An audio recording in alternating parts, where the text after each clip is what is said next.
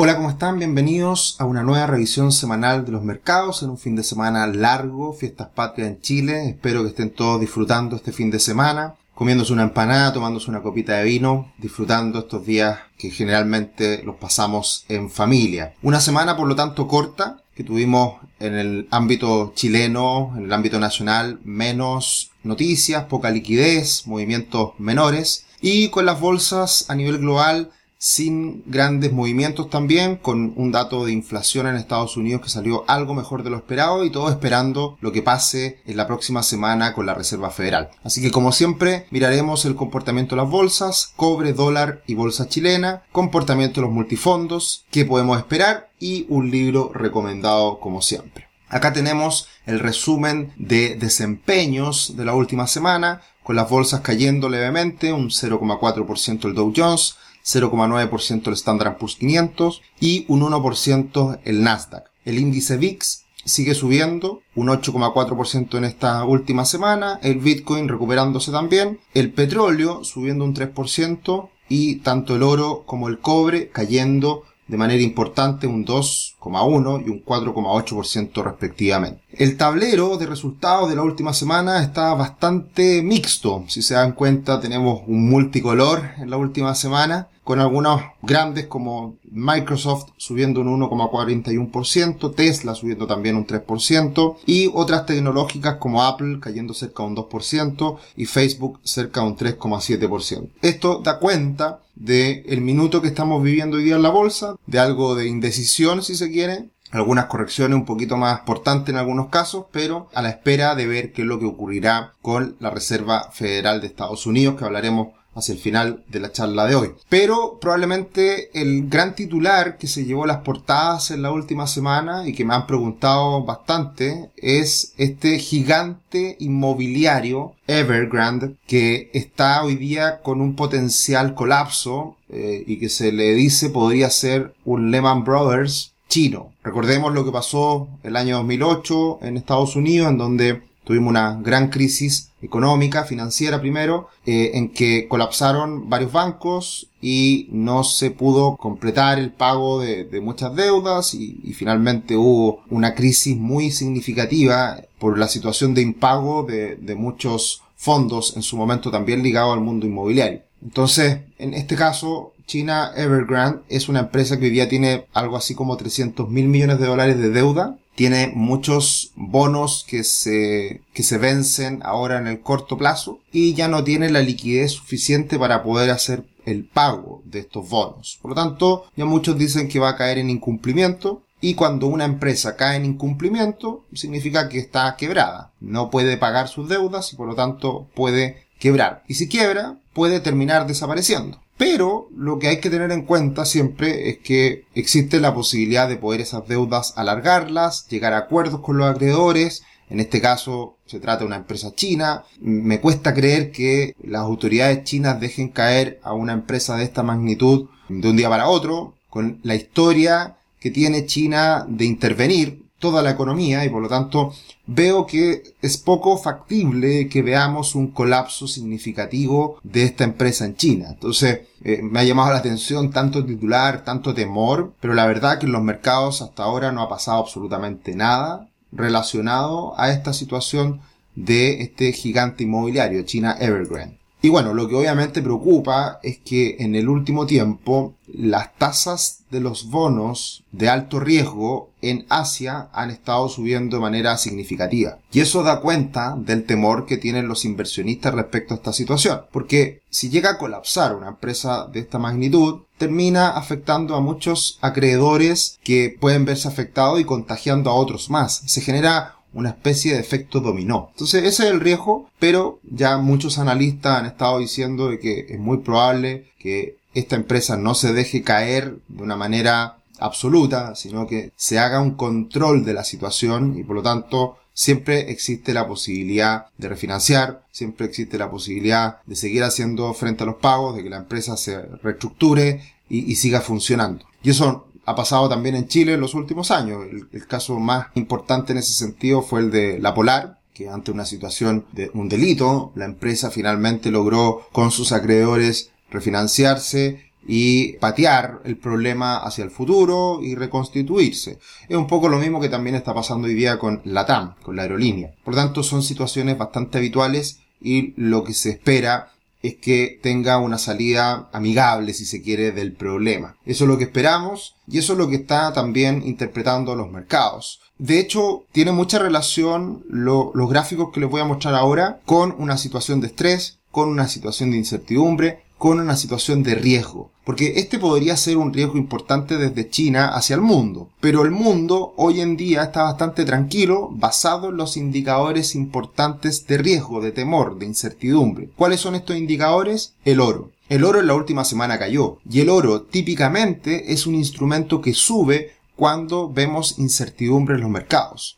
Entonces, el hecho de que el oro todavía esté muy contenido con una trayectoria a la baja en lo más reciente, quiere decir que hay bastante tranquilidad en los mercados en el último tiempo. Ese es un aspecto importante a tener en cuenta. El segundo indicador de riesgo es el dólar yen. Por ahí alguien me preguntaba, después de la visión semanal de la semana pasada, eh, por qué el dólar yen era importante para capturar estos riesgos de mercado. Y como vemos en este gráfico, el dólar yen está en una situación de estabilidad, de indecisión, un típico triángulo que por donde rompa va a dar cuenta de cómo el mercado se está tomando las nuevas noticias que van apareciendo. ¿Por qué es importante el dólar yen? Porque históricamente cuando hay situaciones de crisis, cuando hay situaciones de incertidumbre graves, cuando realmente hay que tomarla en cuenta, el dólar yen cae muy fuerte. Es decir, cae el dólar, se aprecia, se fortalece el yen japonés. Y esto es básicamente por una situación histórica que ha vivido Estados Unidos-Japón respecto a las tasas de interés. Que históricamente, hace ya mucho tiempo, muchos inversionistas se han endeudado en Estados Unidos para invertir en Japón. Entonces, cuando eso ocurre, lo que vemos es que las tasas de Estados Unidos se ven beneficiadas en esta relación. Se aumenta el dólar respecto al yen. Perdón, era al revés. Se financia en Japón y se invierte en Estados Unidos. Por el hecho de que en Japón las tasas de interés bajaron mucho hace ya bastante tiempo, antes de la fuerte baja de tasas que vivió Estados Unidos y el mundo. Entonces era muy rentable endeudarse en Japón, ir a pedir prestado plata a Japón con tasas muy bajitas y llevar esa plata a dólares, porque el dólar pagaba una mayor tasa. Entonces, por ese motivo el dólar yen subía históricamente. Cuando aparece el riesgo, esas posiciones se revierten, se deshacen y por lo tanto el dólar cae y el yen se recupera. Esa es un poco la, la situación es un tema bastante técnico, relacionado al mercado de divisas, relacionado a los diferenciales de tasa, pero para que se tenga en cuenta el por qué el dólar yen también es un instrumento que hay que estar mirando cuando estamos enfrentando una situación de crisis de incertidumbre. Y el más conocido, el que constantemente se monitorea, es el índice VIX, que también lo comentamos la semana pasada, está en una situación también de estabilidad en la parte baja de, del último tiempo de transacciones, un nivel muy bajo en torno a los 15 puntos, pero subiendo, recuperándose las últimas semanas. Hay que tener en cuenta que los niveles de 25 son un nivel clave. Si lo llega a romper, también estaría dando cuenta de un mayor riesgo en el mercado. Entonces, estos tres indicadores, el oro, el dólar yen y el VIX, son indicadores que nos permiten ir apreciando cómo se va dando un escenario de incertidumbre y si realmente estamos presentes, enfrentando una situación de riesgo. Así que eh, importante hacer mención también relacionado a lo que ha pasado en el último tiempo con este gigante chino, con Evergrande, que es una situación de riesgo importante también en los mercados. Y pasando a otro punto que creo es de mayor riesgo y hay que tomar más en cuenta, es la situación que está viviendo la bolsa de Estados Unidos. Porque hemos visto una trayectoria al alza ya por mucho tiempo en la bolsa de Estados Unidos, en el Standard Poor's 500, que es esta tendencia al alza que podemos ver en este gráfico. Y asociado a esta tendencia al alza hay un indicador técnico que se ha mirado mucho en el último tiempo, que es la media móvil de 50 periodos. Y es que es la línea azul que está en el gráfico un poquito más eh, delgada. Y es precisamente esa media móvil de 50 periodos que está hoy día siendo atacada. Y por lo tanto, si llega a romper la media móvil de 50 periodos, es posible que veamos una corrección. ¿Cuál va a ser la causa de esta corrección, de este temor, de esta, de esta caída puntual que podría tener la bolsa norteamericana? Puede ser Evergrande, sí, puede desatarse un temor asociado a eso, por supuesto, todavía no es evidente, pero lo que estamos a la vuelta de la esquina es con la decisión de tasas de la Reserva Federal, en donde el comunicado de Jerome Powell y la conferencia de prensa que veamos puede generar mayores temores más allá de lo que está pasando en China. Entonces, este es un aspecto muy importante que hay que tener en cuenta y que esta semana es clave monitorear porque si se llega a romper este soporte puede generar una corrección de corto plazo que es lo que muchos están esperando. Y en ese sentido, volvemos a monitorear lo que fue la encuesta mensual de Bank of America en donde se insiste en que la mayor preocupación hoy en día es la inflación. Ya había aumentado en agosto respecto a julio, y ahora en septiembre vuelve a aumentar respecto a agosto. Otro aspecto importante que ya disminuye en, cierta medida es el taper tantrum, que es el retiro de estímulos por parte de la Reserva Federal. Así que también ese sigue siendo un, un aspecto de incertidumbre importante hoy día en el mercado. Y en tercer lugar está la variante Delta de lo que hemos visto en el último tiempo con la pandemia. Entonces ahí están los tres principales focos de, de riesgo. Después tenemos la burbuja de activos, la política de China, eh, riesgos geopolíticos, que son siempre aspectos que están presentes dentro de este conjunto de noticias, de factores que podrían generar algún descalabro en los mercados. Pero lo más importante, sin duda, son la inflación y el retiro de estímulos por parte de la Reserva Federal. Y otro aspecto que hemos ido mencionando es que se comienza a observar una desaceleración económica a nivel global pensando en el año 2022 después de este gran impulso que hemos visto el presente año 2021. Entonces, lo que ya empiezan a capturar los analistas, lo que empiezan a, coincidir muchos de ellos, es que los beneficios, las utilidades de las empresas van a empezar a decaer. Después de, de haber visto un gran impulso en el inicio de este año, con muy buenas perspectivas, se comienza a observar un giro. Y eso es preocupante porque también otra situación similar se vio el año 2008-2009. Eh, entonces es ahí cuando estamos en presencia de otros riesgos que son, bueno, ya hemos crecido, ya no hemos recuperado, ¿hasta cuándo va a llegar esa recuperación? Así que yo diría que más allá del caso de este gigante inmobiliario China Evergrande, hay que tener en consideración otros aspectos que vienen más bien desde Estados Unidos, con los gigantes tecnológicos y las grandes empresas de Estados Unidos, que sin duda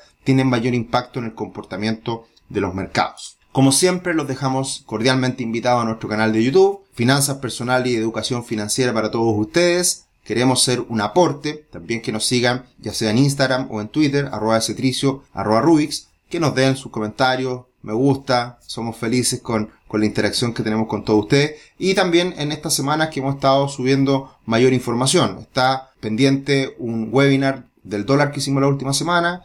Hace poco tiempo atrás hicimos uno sobre las tasas de interés y vienen dos webinars más en este mes de septiembre. Así que para que estén muy atentos y revisando la información que vamos subiendo semana a semana. El cobre decíamos la semana pasada que estaba llegando a un techo importante en torno a los 4 dólares con 40 centavos, un poquito más arriba. Precisamente fue respetado ese nivel y terminamos la semana en 4 dólares con 25 centavos. También el cobre puede ser un referente de lo que esté pasando en China. Así que también vamos a tener que estar atentos a lo que pase con el metal rojo. Así que mantiene esta fase correctiva, esta desaceleración que está viviendo el cobre después del gran repunte post pandemia. El dólar ha estado cayendo un poquito en los últimos días, desde los 7.95, pero le cuesta caer. Obviamente estamos en una situación al alza que se mantiene.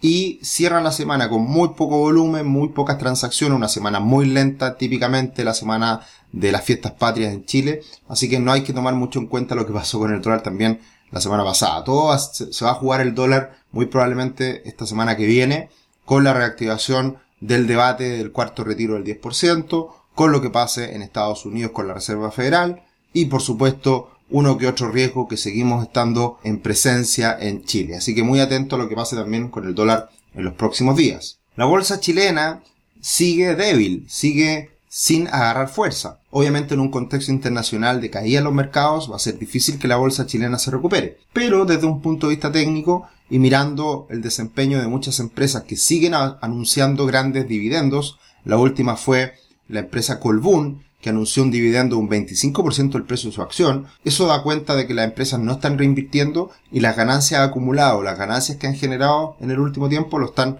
distribuyendo a sus accionistas. Así que a tener en cuenta porque eso de todas formas es algo positivo, en el sentido de que el dinero, si bien no aumenta de valor en la bolsa por el aumento de los precios de las acciones, de todas formas los inversionistas están capturando ese mayor valor porque se están entregando dividendos. Así que muy importante tener en cuenta. Brasil se ha visto algo más afectado la última semana, lo hemos visto con esa línea morada, rosada que ha caído de manera importante y se acerca al comportamiento que ha tenido en el último tiempo la bolsa chilena. Siempre esto medido en dólares, por lo tanto comparable. Así que esa gran brecha que vimos por ahí por julio se ha ido acortando enormemente y ya prácticamente no hay diferencias en el desempeño de la bolsa de Chile y Brasil en lo más reciente. Y pasando a los multifondos, tenemos que la última semana fue bajista para los fondos más riesgosos, principalmente por estas correcciones que estamos viviendo en los mercados internacionales y una leve caída en el dólar, y se recupera levemente el multifondo E. Ya estamos bien avanzados en el mes de septiembre,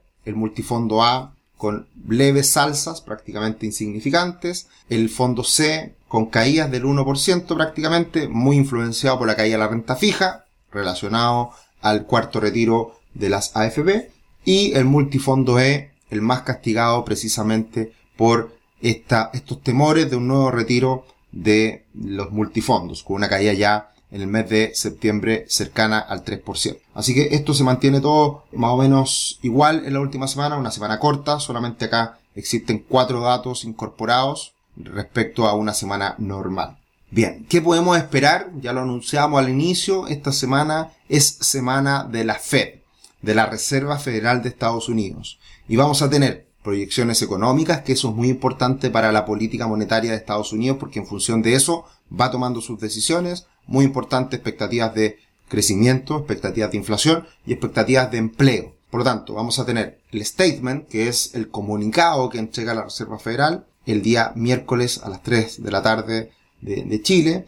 También tendremos la conferencia de prensa posterior de Jerome Powell, que ahí siempre los periodistas tratan de descubrir algo interesante que pueda cambiar el panorama respecto a lo que ya sabemos que ha dicho Jerome Powell en el último tiempo y por lo tanto a partir de esta reunión de la Fed y de sus comentarios vamos a ver qué pasa con el dólar, qué pasa con los commodities, qué pasa con las bolsas. Muy importante, muy atento, día clave, el próximo día miércoles 22. ¿Qué más tendremos esta semana? Uno que otro PMI de servicio, manufacturas en Europa, que también pueden ser importantes, y en Chile eh, la discusión que se reactive respecto al retiro, al cuarto retiro del 10%. Muy probable que pase la Cámara de Diputados. Eh, ya sabemos que hay muchos díscolos del oficialismo que van a votar a favor, pero eh, finalmente creo que todo va a estar, todo no, se va a jugar en, la, en, el, en el Senado. Y al parecer no estarían los votos en el Senado para aprobarse este cuarto retiro del 10%, que yo creo que es bueno parar, frenar la fiesta, la farra que se han dado los políticos en el último tiempo. Un indicador que a menudo estoy monitoreando, el indicador de sentimiento alcista de la Asociación Americana de Inversionistas Individuales, es un indicador de sentimiento contrario. Por lo tanto, cuando este indicador cae, cuando los inversionistas individuales están pesimistas, es muy probable que la bolsa suba y en contraposición, cuando los inversionistas individuales están muy optimistas, es muy factible que la bolsa caiga. ¿Por qué? Porque en general el inversionista retail eh, es un inversionista que toma decisiones más bien emocionales, sin tanta información y por lo tanto eh, decisiones que son en cierta medida al revés de lo que se debería hacer. Por lo tanto, este indicador, al caer fuertemente en las últimas semanas, es un indicador que por sentimiento contrario puede ser positivo para la bolsa en el futuro. Así que hay que tener en cuenta este indicador. Yo creo que podría caer un poquito más. Se vienen días complejos. De hecho, eh, estamos terminando un trimestre de vencimiento en los futuros, un tema también bastante técnico, que anticiparía que la próxima semana va a ser un poquito más difícil. En promedio, en las últimas décadas, esta semana que viene, por calendario, es una semana más bien bajista para los mercados, con una caída promedio en torno al 1%. Así que se vienen días complejos, se vienen días de corrección probablemente, vamos a ver qué pasa, si finalmente aguanta la bolsa norteamericana o sigue subiendo, o sea, sigue subiendo y aguanta, o corrige un poquito como muchos esperan también. Pasando al libro recomendado, hice un, un, breve resumen de todos los libros que hemos ido comentando en las últimas semanas. Ya son prácticamente 20 libros que hemos comentado en, las últimas revisiones semanales de los mercados. Y me di cuenta que Robert Kiyosaki no estaba en este recuento. Y obviamente Padre Rico, Padre Pobre es uno de los libros básicos que hay que leerse cuando uno se introduce en el mundo de las finanzas personales. Es el número uno. Es el bestseller más vendido de finanzas personales a nivel global con un tono bastante ameno, muy entretenido leer, cortito y con, y con una historia muy interesante respecto a su padre rico y su padre pobre, como lo dice el libro, en donde se explican diferentes conceptos muy importantes de las finanzas personales. Así que cualquiera que se quiera introducir en este mundo, yo le recomiendo, por supuesto, leer Padre Rico, Padre Pobre. Después, las próximas semanas vamos a hablar de otros de mis favoritos de Robert Kiyosaki, que son los más antiguos. Los más nuevos, la verdad, que a mí personalmente no me han gustado mucho. Y, como lo he mencionado en otras ocasiones, Robert Kiyosaki se ha dedicado a hablar mucho del oro, de la plata, de la destrucción del dólar, y ha sido bastante catastrofista en ese sentido hace muchos años atrás. Y, y por lo tanto creo que se fue para otro lado. Eh, pero Padre Rico, Padre Pobre y otros libros más que vamos a comentar. Me gusta mucho, lo recomiendo mucho. Es un gran libro para eh, regalar, de hecho, a, una persona que uno quiera y, y, que precisamente quiera ayudar en el ámbito de las finanzas personales. Esto ha sido todo por hoy. Nuevamente, fruten, sigan disfrutando las fiestas patrias. Algunos se han tomado vacaciones en estos días, así que sigan disfrutando. Eh, siempre el mes de septiembre para nosotros en Chile es un mes que nos gusta mucho, que disfrutamos mucho, con buen clima. Así que eh, feliz de estar acompañándolo acá. Y bueno, los dejo invitados para todos los webinars y, y revisiones semanales de los mercados que seguiremos haciendo. Que estén muy bien, un abrazo, hasta la próxima. Chao, chao.